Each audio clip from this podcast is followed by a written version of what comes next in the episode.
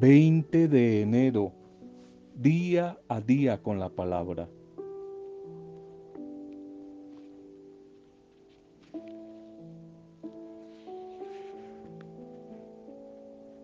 Buscando siempre el bien, el bienestar de nuestros semejantes, vamos a encontrar nuestra propia bendición. No lo olvides.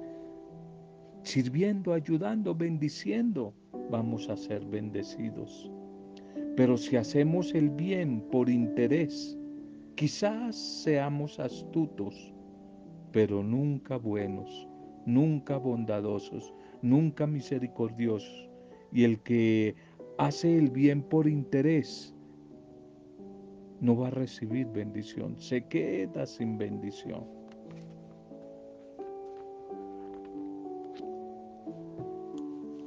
Un saludo y una bendición a tu vida. Un saludo para ti, un saludo y bendición para cada familia.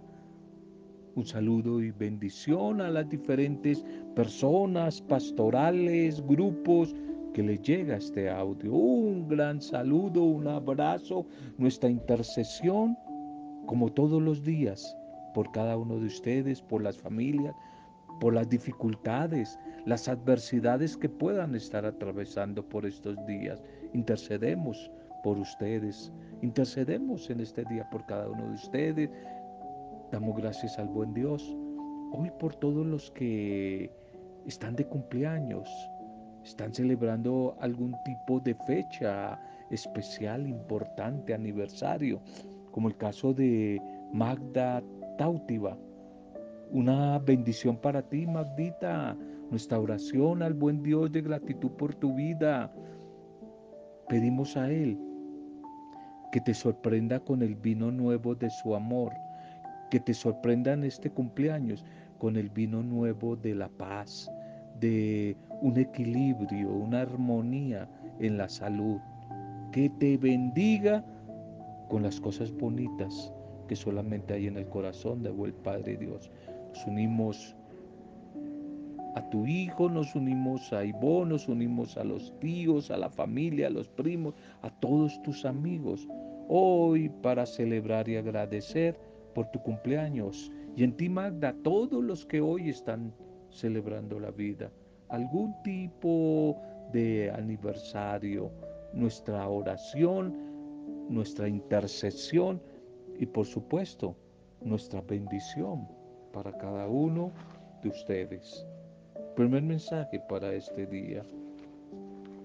Primer mensaje para este día. Titulémoslo. Titulemos el mensaje eh, en este Día 16, cuando los perros ladran. Cuando los perros ladran. Libro de Pablo a los tesalonicenses, segunda de tesalonicenses 3:11. Sin embargo, oímos que algunos de ustedes llevan vidas de pereza, de ocio, se niegan a trabajar y se entrometen en todos los asuntos, especialmente en los asuntos, en los asuntos de los demás. Cuando los perros ladran,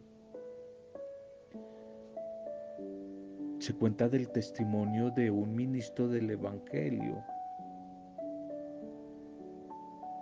un siervo de Dios que en su comunidad parroquial era víctima de constantes persecuciones, críticas, comentarios negativos y acusaciones a su vida, a su persona.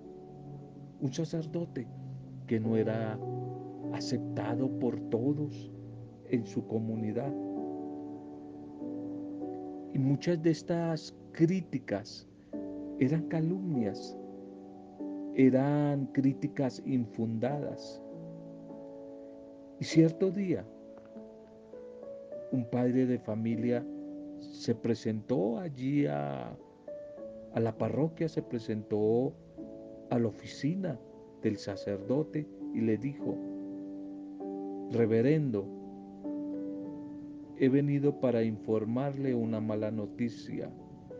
La gente del pueblo habla muchas cosas mal de usted. A lo que después de escuchar, este clérigo le respondió, y yo tengo una noticia peor para usted. Nunca he oído nada de usted. Nunca he escuchado nada de usted. El punto es que siempre la crítica apuntará hacia aquellos que están activos, hacia aquellos que se atreven a hacer algo así se, se equivoquen. La crítica va a surgir para aquellos que quieren hacer alguna cosa. El que nunca hace nada, el que nunca se compromete, no tiene nada para ser criticado. Es que de alguna manera el simple hecho de que estén hablando de ti significa que estás haciendo algo, que estás activa, que estás activo. Muy conocido en el libro de Don Quijote de la Mancha, esta famosa novela de Cervantes, se nos narra la agonía que sufría este hidalgo caballero en compañía de Sancho Panza, su fiel acompañante y en ese trasegar, en ese andar, bajo el sol, cabalgando su corcel rocinante, el delirio les abrumaba a ambos. Y en un tramo del camino, el Quijote sintió ladrar a algunos perros y le dijo a su fiel compañero, los perros están ladrando, Sancho. Los perros ladran. Eso es señal de que estamos cabalgando. Esa es señal de que estamos avanzando. Quizás la comparación o la analogía con las experiencias antes mencionadas es fuerte y es real. Tal vez a ti te ha pasado en algún momento historia de tu vida. Cuando alguien se levanta para hacer lo que nadie se atreve a hacer. Todos poco a poco comienzan a juzgar su obra. Desde su banca de inactividad, de pereza, de ocio, allí están prontos, prontos a criticar, prontos. El que ve un obstáculo ahí en la cuadra, que le está haciendo daño a todos los familiares, a todos los vecinos, a los familiares. Y se atreve a correr, a quitar ese obstáculo. Muy seguramente los vecinos le van a criticar. No tiene oficio, mujer, hombre sin oficio. ¿Quién la llamó? No sea sapo porque se mete en cosas que no le competen el que no se quiere comprometer, el que no quiere prestar un servicio, ese nunca va a ser criticado. Nunca, nunca va a ser criticado. El que, lo contrario,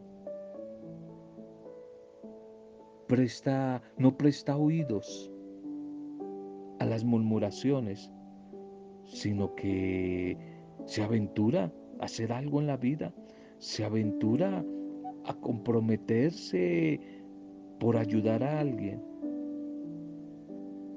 va a ser objeto de críticas, va a ser objeto de críticas. Eso le pasó a Esdras en el Antiguo Testamento, el sacerdote Esdras, le pasó a Nehemías, le pasó a Pablo y a Bernabé, le pasó a Juan, le pasó a Santiago.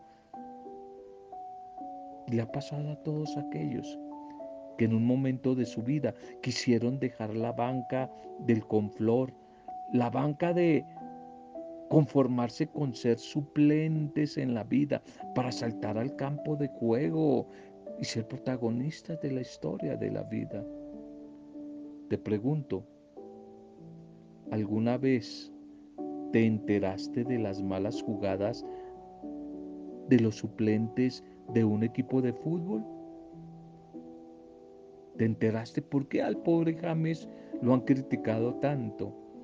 Porque parece que en un tiempo de su carrera se conformó con ser suplente, suplente en un equipo de fútbol, el Real Madrid, suplente en otros equipos a donde fue. Y no pasaba nada mientras él era suplente. Pero cuando lo colocaron a jugar de titular, ahí aparecieron más que todo las, las críticas. Pero es obvio esas críticas no deben hacer mella y no juegan por nosotros el partido definitivo. Siempre comparándolo con un partido de fútbol, un equipo de fútbol, a los 11 jugadores que corrieron, que se comprometieron, que transpiraron allí en la cancha, que sudaron en la cancha, es a los que se les va a juzgar, se les va a criticar, se les va a recriminar los goles errados o el resultado del partido. Hoy la invitación es a que nos aventuremos, a que te aventures, así te critiquen, hacer algo positivo en la vida, atrevernos a lanzarnos, a comprometernos en una acción, en un servicio a otros, en comenzando en la familia, comenzando en el vecindario, sabiendo que solamente, solamente le van a tirar piedra, como alguien decía, a los frutos maduros. Solamente van a criticar a los que están haciendo algo en la vida. Lo que importa a la final no es tanto lo que la gente diga de nosotros, sino lo importante, lo que Dios piense de cada una de nuestras vidas. San Pablo en la primera de Tesalonicenses 4:11 nos dice, procuren vivir en paz con todos y a ocuparse de sus propios, de sus propias responsabilidades y a trabajar por sus propias manos, con sus propias manos. Eso les mando yo. Vivir en paz, a ocuparse, a comprometerse sus propias responsabilidades, a trabajar. Así nos critiquen, así nos critiquen. Si tú no estás haciendo nada en la vida y por la vida, no te vas a meter en problemas. Es como si estuvieras escondido, escondida debajo de la cama. Pero si quieres salir de, de allí del closet, quieres salir de esa realidad de pereza, de miedo y te comprometes a hacer algo, siempre te van a criticar. Y a veces, por lo general, esa crítica comienza por la casa, comienza por la familia pero tenemos que atrevernos a hacerlo. No olvides, cuando los perros hacen mucha bulla, cuando los perros ladran, es que estamos avanzando. Cuando los perros ladran, es que vamos por el camino que es. No te preocupes si los demás hablan mal de ti. Preocúpate más bien si no lo hacen. Preocúpate si no lo hacen. Bien, la liturgia para este día. Tú eres el Hijo de Dios. Tú eres el Hijo de Dios, titulemos el mensaje. La primera lectura para hoy. Seguimos con el libro de Samuel. La historia de la monarquía desde el profeta Samuel con Saúl Ahora estamos con David. Primera de Samuel 18, 6 al 9 y 19, 1 al 7. Mi padre busca el modo de matarte. mi padre está buscando el modo de matarte, le dice Jonatán, hijo de Saúl, a su amigo David. Mi padre anda buscando el modo de matarte. Así que pilas. En aquellos días cuando David volvía de matar al filisteo Goliat, salieron las mujeres de todas las ciudades de Israel al encuentro del rey Saúl para cantar danzando con tambores, gritos de alborozo y címbalos. Las mujeres cantaban y repetían al bailar. Saúl mató a mil. En cambio, David a diez mil. A Saúl no le gustó esto. Se enojó mucho con aquella copla y le pareció de muy mal gusto, pues pensaba, han asignado diez mil a David y en cambio a mí solamente mil. No le falta más que la realeza. Desde aquel día, Saúl vio con malos ojos envidia a David. Saúl manifestó a su hijo Jonatán y a sus servidores la intención de matar a David. Jonatán, hijo de Saúl, amaba mucho a David, que era su amigo, y le advirtió, mi padre te busca y está buscando el modo de matarte. Por eso toma precauciones, quédate en un lugar secreto y permanece allí oculto. Yo saldré y me colocaré al lado de mi Padre en el campo donde te encuentres. Le hablaré de ti, veré lo que hay y te lo comunicaré. Jonatán habló bien de David a su padre Saúl, le dijo, no hagas daño, el rey a su siervo David, pues él no te ha hecho mal alguno y su conducta ha sido muy favorable hacia ti. Expuso su vida, mató al filisteo y el Señor concedió una gran victoria a todo Israel. Entonces, ¿te alegraste tú al verlo? ¿Por qué hacerte culpable de sangre inocente, matando a David sin motivo? Saúl escuchó lo que le decía su hijo Jonatán y juró, por vida del Señor no morirá. Jonatán llamó a David y le contó toda aquella conversación que había traído con su padre. Le trajo junto a Saúl y siguió a su servicio como antes. Amén. Saúl, por envidia, por celos, ve amenazadas sus pretensiones de poder, sus pretensiones monárquicas, a causa del inesperado liderazgo de David. Se comienzan de tal manera a sentir los primeros síntomas de inestabilidad que acompañarán a la monarquía por casi 500 años. Lo que comenzó mal lo que nació mal en medio de fraudes, infidelidades, eh, corrupción, embrollos raros, terminará de la misma forma cuando los babilonios vengan, asalten Jerusalén y la reduzcan a un cúmulo de ruinas destruyan totalmente la ciudad. Este pasaje de hoy, de la primera lectura, es un relato lleno de humanidad, que con la gracia de Dios, David poseía varias ventajas, cualidades, talentos humanos que aseguran su popularidad, sus éxitos militares, hombre inteligente, hombre hábil, pero también de un atractivo físico que le gana la admiración de muchas mujeres, de unas cualidades humanas tan especiales que le permite rodearse de fieles amistades, entre ellas la de Jonatán, hijo del rey Saúl. Pero tantas cualidades juntas, sobre todo cuando son comparadas por la multitud con las de Saúl. El tema de las comparaciones, cómo hacen daño. El tema de las comparaciones, comparando hermanos. En días pasados hablábamos de la palabra que bendice o maldice. Una forma de maldecir a alguien es compararlos.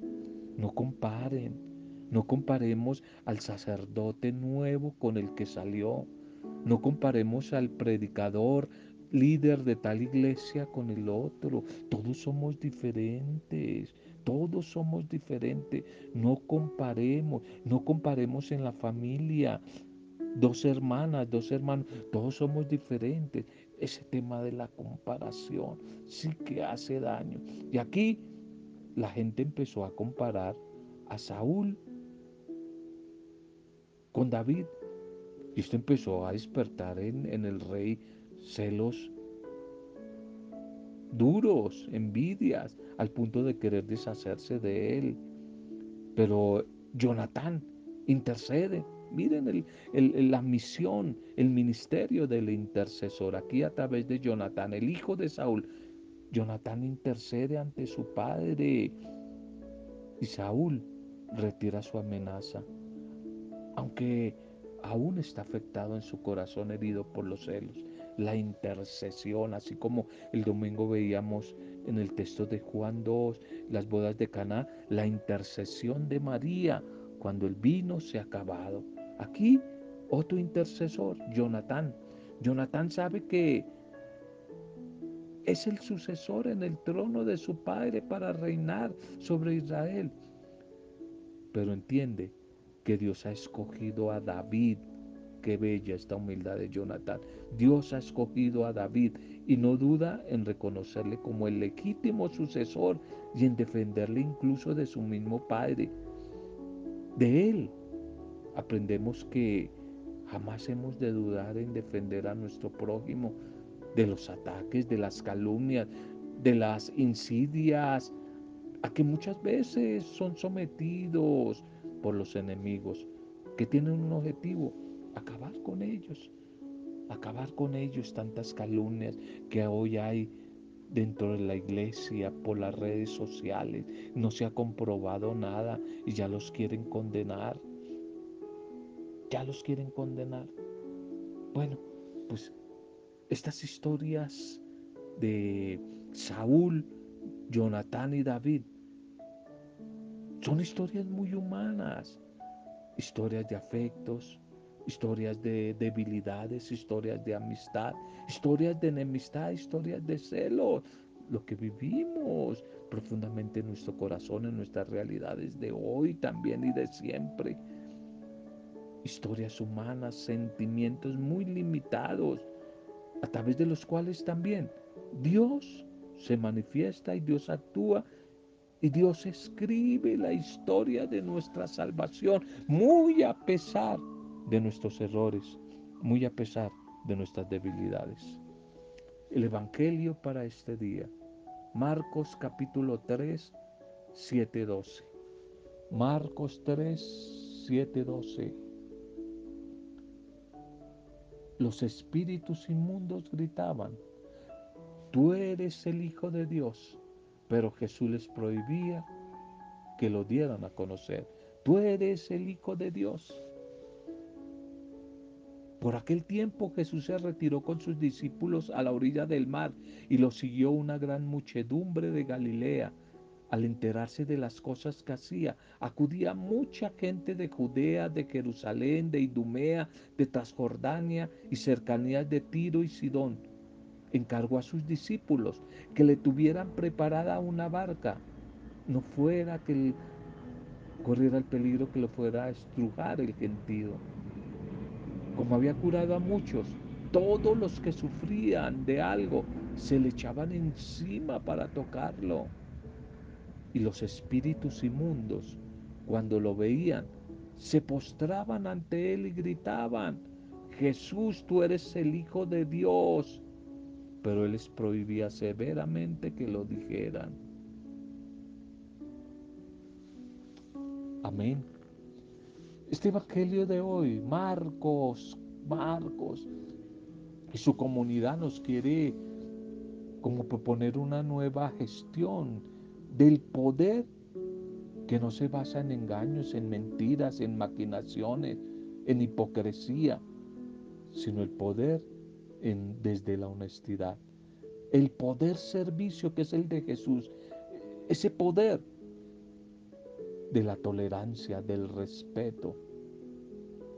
Por eso entre las prioridades del Señor Jesús siempre estaba buscar y acoger a todos aquellos que están excluidos del reino de, de los cielos, todos los excluidos, los excluidos del reino por los que se creían puros, por los que se creían sanos, por los que se creían perfectos. Esos eran los que excluían a los demás. Hoy sigue sucediendo en nuestras iglesias. Hay gente que por el hecho de que cree que da el diezmo, hace un ayuno, ora, reza, hace algo, se cree mejor de sangre azul, mejor que los demás y está condenando y excluyendo, excluyendo a los demás. Aquí estar enfermo, en el Evangelio de Marcos, estar enfermo significaba ser tenido por endemoniado. La enfermedad en aquella época era un signo uno de pecado, dos, castigo y maldición de Dios, y tres, si, no, si Dios no está con él, si no es blanco, entonces es negro, es el diablo, el mal el que lo posee. Estar enfermo era un signo del demonio. Si lo impuro era la enfermedad, entonces los pobres nunca tendrían acceso a la gracia, a la misericordia, ya que por falta de recursos tendrían que seguir cargando con ese lastre, esa maldición, con la marginación, con la exclusión. Entonces, lo que hace el Señor Jesús es empezar a destruir esas separaciones y rescatar al enfermo.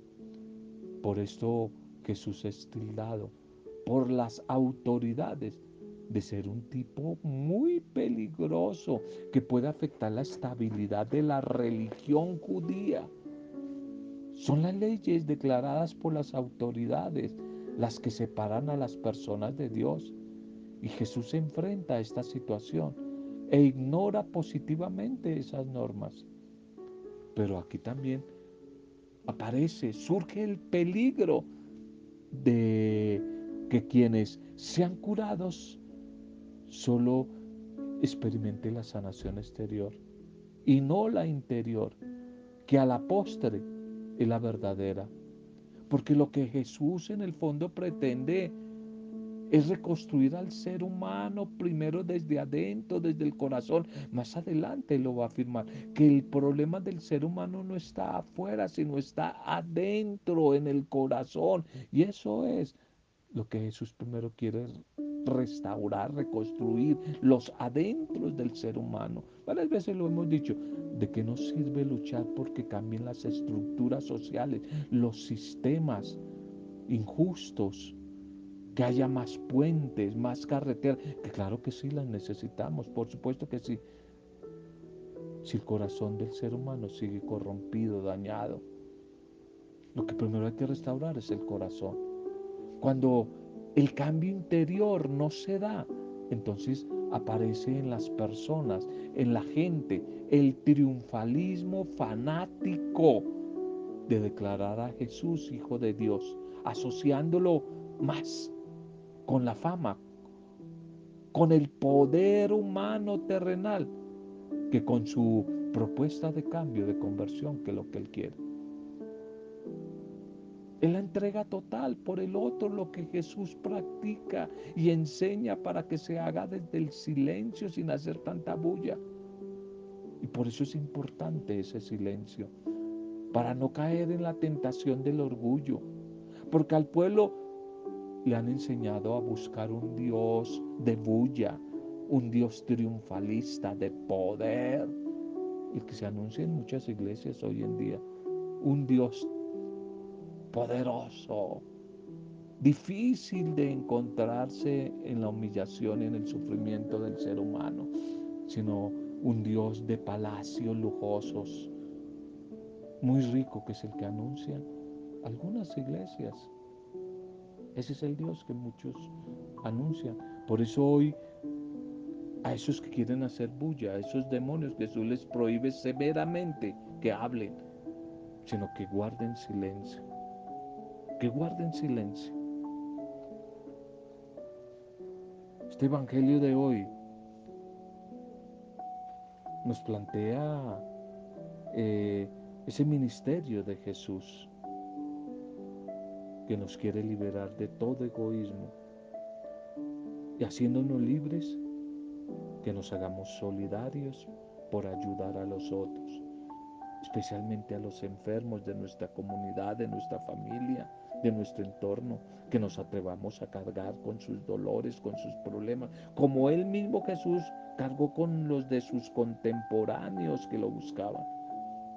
Que ojalá que imagen de él nos preocupemos por el bien no solamente el mío, los de mi familia, sino de todo. No podemos cerrar los ojos ante las injusticias que se ciernen especialmente sobre los más, los más desprotegidos. Es misión de la iglesia, es decir, es misión tuya y mía que somos iglesia, preocuparnos por el bien de aquellos a, que, a quienes han sido eh, menospreciados por la sociedad.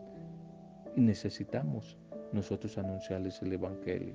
Oremos, pidámosle al Señor Jesús que en este día venga a nuestra vida, nos llene de su espíritu y que con su presencia cercana, amorosa y protectora nos despierte, despierte nuestro corazón a veces dormido, ante insensible ante la necesidad de los demás. Señor, gracias por tu palabra que hoy podamos vivirla en bendición y hacerla bendición, especialmente para nuestras familias, los necesitados de nuestra comunidad, de nuestro entorno. Que seamos bendecidos a través de la palabra compartida hoy, que la vida de Magda Tautiva y de todos los que están de cumpleaños sean bendecidas, sean bendecidas, sean bendecidas por el poder de tu palabra. Palabra que hemos compartido en el poder intercesor del Espíritu Santo, para gloria, alabanza y adoración tuya, Padre Dios, en el nombre de Jesucristo. Jesucristo nuestro Señor, Dios, Salvador, camino, verdad y vida. En el nombre de Él, con acción de gracias y alabanza y adoración para ti, Dios trino de amor, en compañía de María, nuestra buena Madre, la discípula perfecta. Amén. Roberto Zamudio, de día a día con la palabra.